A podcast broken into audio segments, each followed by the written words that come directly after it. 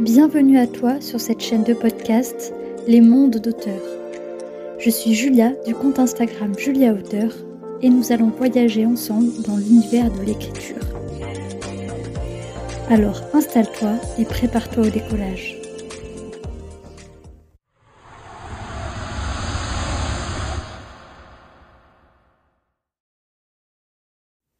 Bienvenue dans ce nouvel épisode du podcast Les mondes d'auteurs.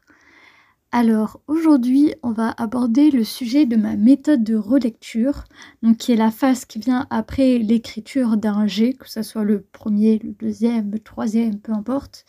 Il faut une phase de relecture après avoir laissé reposer son roman quelques semaines ou quelques mois selon les préférences. Et donc réaliser cette étape de relecture avant d'attaquer une réécriture en bonne et due forme. Depuis que j'ai officiellement arrêté l'écriture de mon contemporain. Euh, j'ai attaqué la relecture et maintenant j'en suis à la réécriture de mon roman de science-fiction que j'ai écrit en novembre 2021, intitulé Entre les lignes d'Aldric Cassius Junior. Donc tu peux retrouver du contenu sur ce roman tel que des petits montages vidéo, euh, des infos sur les personnages, sur l'histoire, sur mon compte Instagram, que tu trouveras en barre d'infos de l'épisode. Et donc, euh, en attendant euh, que ma dernière bêta lectrice ait fini de lire Totema, mais que je puisse enfin attaquer la réécriture, euh, je me suis lancée dans la réécriture de ce roman qui a pour avantage donc d'être plus court. Donc, j'espère avoir terminé sa réécriture d'ici là. Et donc aujourd'hui, je vais t'expliquer en détail comment je m'y prends pour effectuer ma relecture. Bien sûr, il se peut que d'autres personnes s'y prennent autrement pour leur relecture et il se peut aussi que ma méthode ne te convienne pas. Mais euh, voilà, je trouve que c'est intéressant de savoir un peu ce que font les autres pour euh, mieux adapter sa euh, méthode à soi. Donc ma méthode de relecture, évidemment, elle a beaucoup évolué au fil du temps, surtout parce que je me suis rendu compte que je détestais la réécriture et que plus ma relecture s'avérait complète et bien faite, euh, moins longue était la réécriture derrière. Donc euh, ma relecture est vraiment une relecture béton. Hein. Euh, je fais pas dans le détail. Hein. Enfin si justement.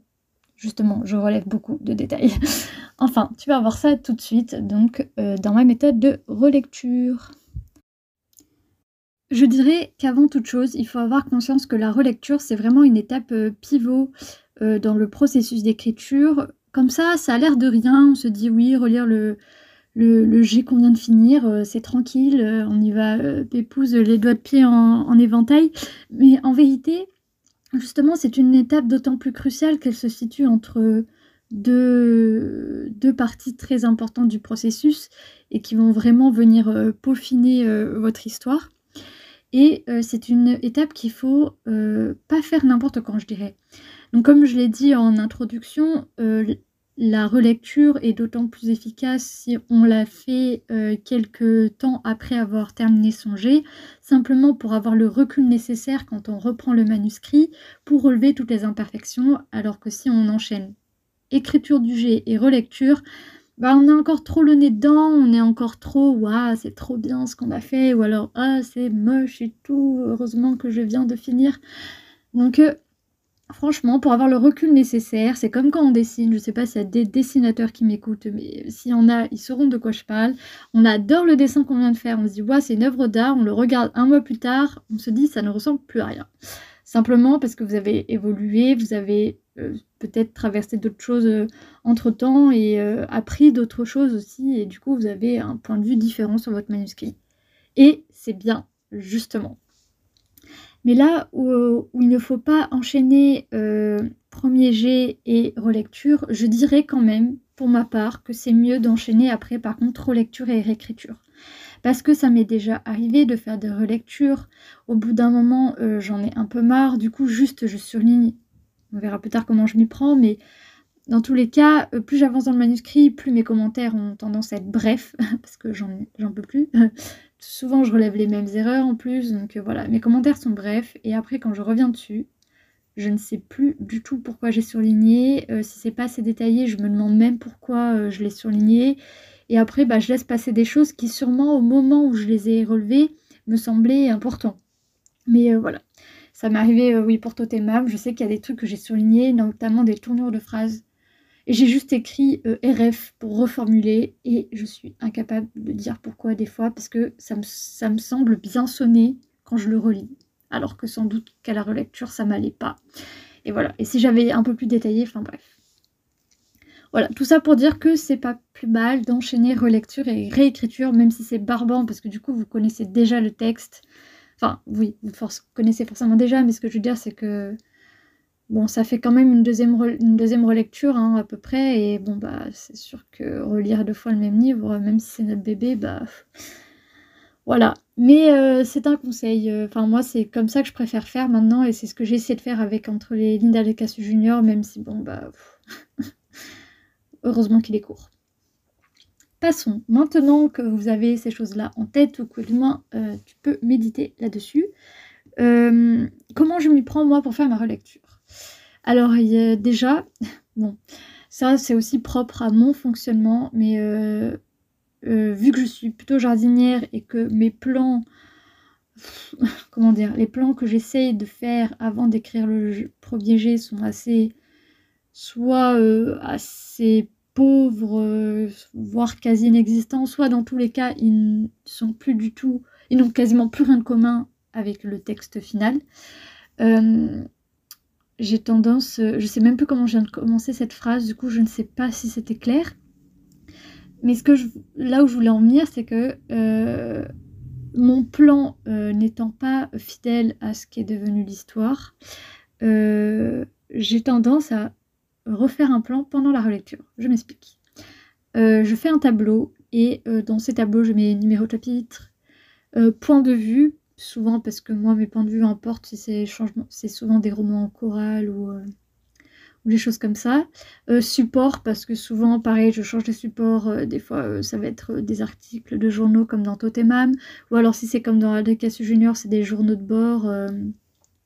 donc voilà, le narrateur change et je mets résumé du chapitre et je résume scène par scène. Dès que je viens de lire une scène à la relecture, tout de suite, j'écris son contenu euh, euh, dans mon tableau. Et donc en fait, mon plan, je le construis euh, par rapport au premier jet, donc pendant la relecture. Donc c'est pas tant, moi je fais pas tant un plan pour pour réfléchir en amont à l'histoire, c'est plutôt justement pour le modifier et avoir un, œil plus global au moment de la réécriture. Donc c'est pour ça que j'ai tendance à, vraiment bien le faire pendant la relecture. Et comme ça, si je vois, je peux plus facilement bouger des scènes ou voir ce qui manque ou voir si j'ai une bonne alternance de scènes d'action, de scènes sentimentales, de scènes de révélation pendant le récit. Donc voilà, donc ça, c'est encore propre à ma méthode. Je fais euh, je construis le plan pendant la relecture. Ensuite, euh, chose que j'essaie de faire maintenant que je ne faisais pas avant, euh, lire à voix haute. Simplement parce que j'ai tendance à faire des phrases longues, je sais que c'est mon problème, j'ai énormément de tics de langage, je pense que même dans mes podcasts, ça s'entend, c'est terrible. Et, et les répétitions, je suis devenue allergique aux répétitions, c'est horrible aussi. Donc j'ai tendance maintenant, enfin du moins j'essaye avec entre lignes d'Alcastu Junior, de tout lire à voix haute. Comme ça, je me rends moi-même compte de mes longueurs. Et je vois bien que Candice, qui est en train de relire Totemam, euh, la pauvre, elle me... j'ai pas fait ça pour Totemam. Et oh là là, tout ce qu'elle doit me tout ce qu'elle me met super, super, super. Et je me dis, mais oui, mais ça sonne tellement mal. Mais voilà, c'est comme ça, je, fais des phrases à rallonge. Donc. Euh, c'est pour ça que là, je le dis à voix haute. Et voilà, je vous conseille de le faire aussi. C'est décourageant, c'est fatigant et à la fin, on a peu de salive, mais, mais euh, c'est un gain de temps à la réécriture. Vraiment. Et si vous êtes comme moi et que vous n'aimez pas ça, c'est pas plus mal.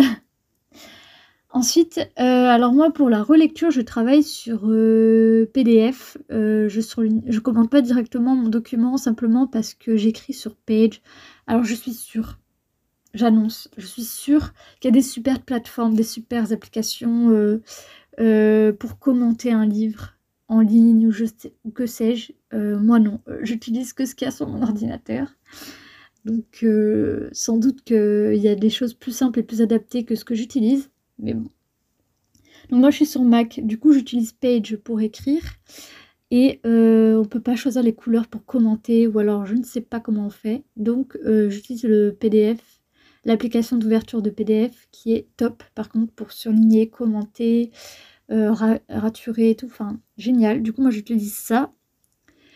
Et surtout je travaille jamais sur le document du premier G. Je garde toutes les versions de mes manuscrits que ce soit euh, le énième G, la énième réécriture, la énième relecture, je garde tout en trace.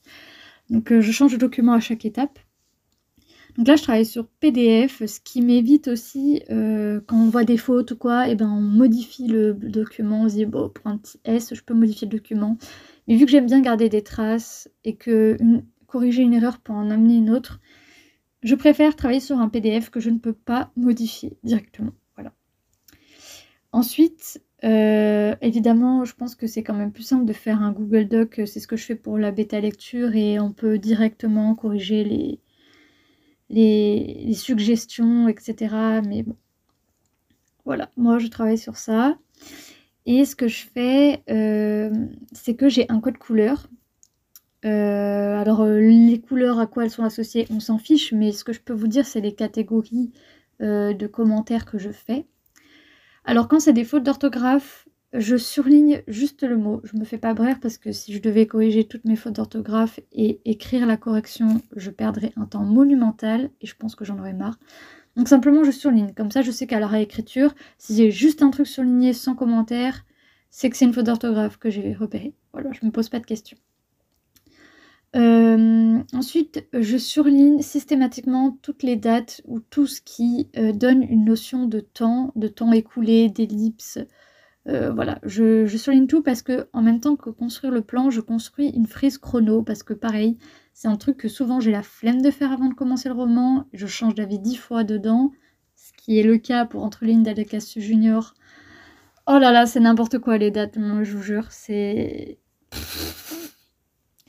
N'importe quoi, je sais même pas comment j'ai réussi à rendre ce truc cohérent. Mais bon, voilà. Euh, donc je surligne les marqueurs temporels euh, d'une couleur pour me rappeler de les modifier. Ensuite j'ai une couleur pour tout ce qui est euh, phrase à, à reformuler. simplement parce que soit il y a des longueurs, soit parce qu'il y a des répétitions, soit parce que machin. Et là par contre je mets un commentaire parce que voilà, je suis la spécialiste pour surligner ça et oublier pourquoi je l'ai fait. Voilà. Pareil, la ponctuation, je suis vraiment une quiche en ponctuation, donc j'essaye un maximum de me, les, sur, de me les noter quand je le vois, notamment parce que autant je lis à voix haute à la relecture, autant je le fais pas à la réécriture. Donc euh, voilà, si, euh, si je me le note pas au moment de la relecture, ça passe à la trappe. Ensuite, j'ai une autre couleur pour euh, les incohérences d'intrigue ou alors les, choses que je sais euh, je pourrais avoir à modifier. Par exemple, pour vous donner un truc concret, dans Entre lignes d'Adecastus Junior, Anna, elle a un collier. Alors, le truc a changé trois fois de fonctionnalité au cours du roman. Au début, c'était juste un cordon qui lui rappelait sa mère. Ensuite, ça a été euh, une clé qui devait de... Enfin, il y avait une clé autour de ce cordon pour ouvrir un truc. Finalement, je me suis dit, laisse tomber ces bateaux, on oublie l'histoire de la clé. À la fin, c'était un médaillon qui était censé contenir quelque chose. Je sais même pas encore ce qui va advenir de ce collier. Mais enfin bref, tout ça pour dire que ce truc a changé trois fois de fonctionnalité. Et donc dès le début, j'ai surligné d'une couleur toutes les mentions de ce collier pour être sûr de ne pas oublier de les modifier à la fin quand je me serai fixée. Et enfin, j'ai une couleur pour tout ce qui est euh, questions, c'est-à-dire que si je me pose des questions en lisant le roman, euh, soit parce qu'il y a un truc que j'ai pas compris, soit parce que est-ce que j'ai pas changé d'avis ou euh, est-ce que ça serait pas mieux de faire comme ci ou comme ça, dès que j'ai une question qui me traverse l'esprit, même si je sais pas si je vais en tenir compte, je la mets parce que je pense que toutes les réflexions sont bonnes à prendre en compte au moment de la relecture. Vous êtes vraiment bah, comme un bêta lecteur de vous-même en fait. Donc il euh, ne faut pas hésiter à mettre tout ce qu'on a en tête euh, sur le fichier. Et voilà, je dirais que déjà avec tout ça, euh, je prends en compte pas mal de choses. Moi évidemment, quand voilà, il y a des phrases que j'aime pas ou quoi, je le mentionne. si je peux vous donner des conseils de prise de notes, avoir des abréviations c'est bien parce qu'au début on s'enjaille, on écrit des paragraphes entiers de commentaires Et plus on avance vers la fin, plus on en a marre. Et le problème, c'est que bah, faut compter qu'il y a la réécriture derrière, que la réécriture va être plus longue que la relecture a priori et que donc le temps d'avoir commencé la réécriture, on aura oublié ce qu'on voulait dire à la fin de, la relecture et quand on se retrouve face à des abréviations, bah, on ne se rappelle plus trop ce que c'est. Donc voilà. Utilisez des abréviations pour des choses simples et comme ça vous aurez moins la flemme de détailler les trucs vraiment importants même à la fin. Et, voilà. Et plus euh, la relecture est travaillée, moins la réécriture est fastidieuse. Donc euh, voilà. Une autre chose que j'essaie de faire, enfin que j'ai essayé de faire avec entre lignes et Cassius Junior, c'est de me limiter au nombre de chapitres euh, relus euh, par jour, simplement parce que euh,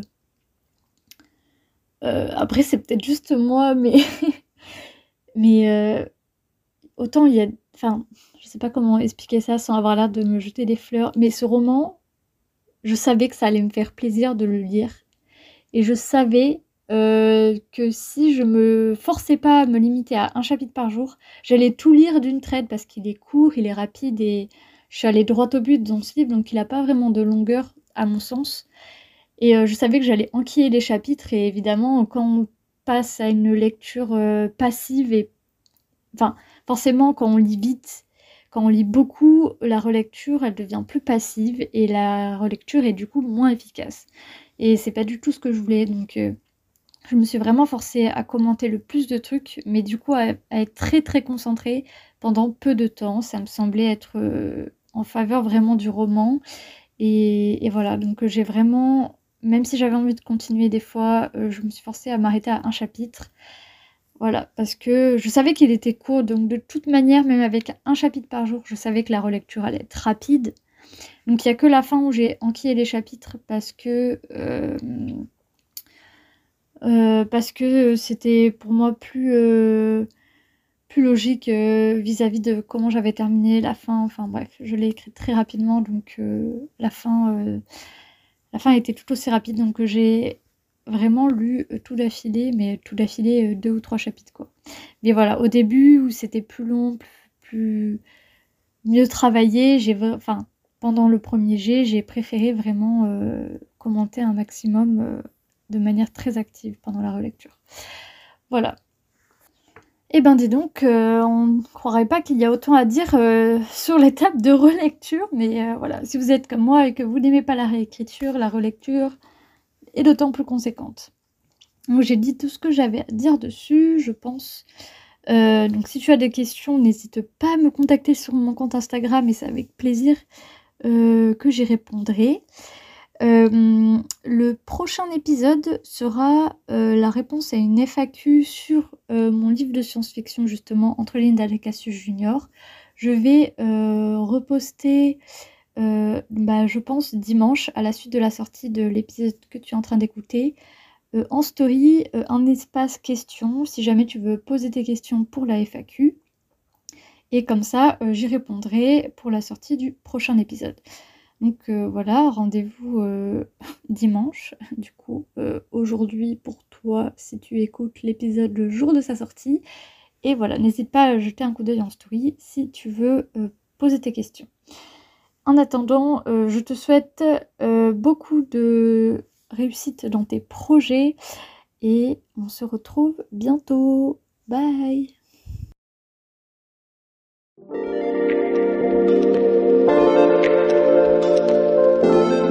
toi d'avoir suivi ce podcast. J'espère que le sujet du jour t'a plu. Si tu as des questions, n'hésite pas à m'envoyer un message sur mon compte Instagram Julia Auteur. Et si tu as aimé, tu peux laisser un commentaire, liker ou partager ce podcast suivant ce que te permet de faire ta plateforme d'écoute. Et à bientôt pour un nouvel épisode des mondes d'auteurs.